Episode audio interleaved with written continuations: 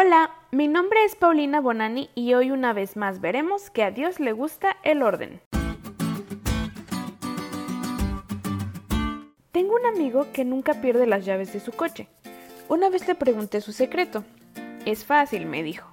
Siempre que cierro el coche, las pongo en la bolsa derecha del pantalón. Siempre, siempre. Y así sé en automático dónde están. Tengo otro amigo que siempre las pierde porque nunca las deja en el mismo lugar. Además, pierde bastante tiempo buscándolas. En este ejemplo, el tener una estructura y un orden para hacer algo nos ayuda a encontrar. Pero en la lección de hoy vamos a ver que Dios también siempre ha sido un entusiasta de hacer las cosas ordenada y estructuralmente.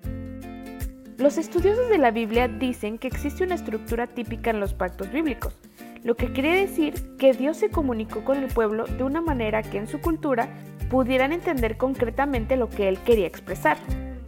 Los pactos que eran comunes en la época del antiguo Israel tenían las siguientes partes. Primero el preámbulo, o sea, quién es Dios. Después el prólogo histórico, en donde se define la relación anterior. Luego las cláusulas o leyes, seguido las bendiciones y maldiciones, inmediatamente los testigos y al final la cláusula especial o la señal del pacto. Por lo tanto, no es de extrañar que Dios haya utilizado algo similar para comunicarse con su pueblo en ese entonces. Usó algo con lo que estaban familiarizados. Por ejemplo, todo el libro de Deuteronomio está escrito en forma de pacto, porque Moisés invita al pueblo a entrar en una nueva relación pactual con su Dios. Lo mismo ocurre en la renovación del pacto hecho por Josué. En primer lugar, se menciona un preámbulo donde Dios se presenta como Jehová, Dios de Israel. Luego sigue un largo prólogo histórico donde Josué le recuerda al pueblo lo que Dios ha hecho por él en el pasado. Después de esta historia se enumeran las cláusulas o leyes. Se mencionan las bendiciones y las maldiciones, los testigos identificados y se establece la cláusula especial. Aquí también se utilizó la forma básica de un pacto para comunicarse con Israel y mostrarle no solo la conducción de Dios en el pasado, sino también lo que requería de ellos para respetar su parte del pacto. ¿Viste cómo para Dios ha sido siempre importante el orden y la estructura?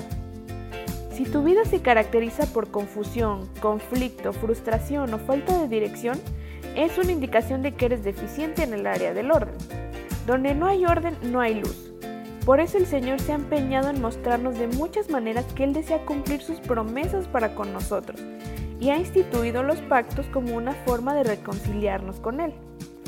A menos que ordenes tu vida con la autoridad que se te ha dado, ésta se disolverá en un estado de caos y nunca experimentarás la vida de significado y fruto que Dios quiere para ti. No solo dejes que sucedan cosas, haz que sucedan cosas.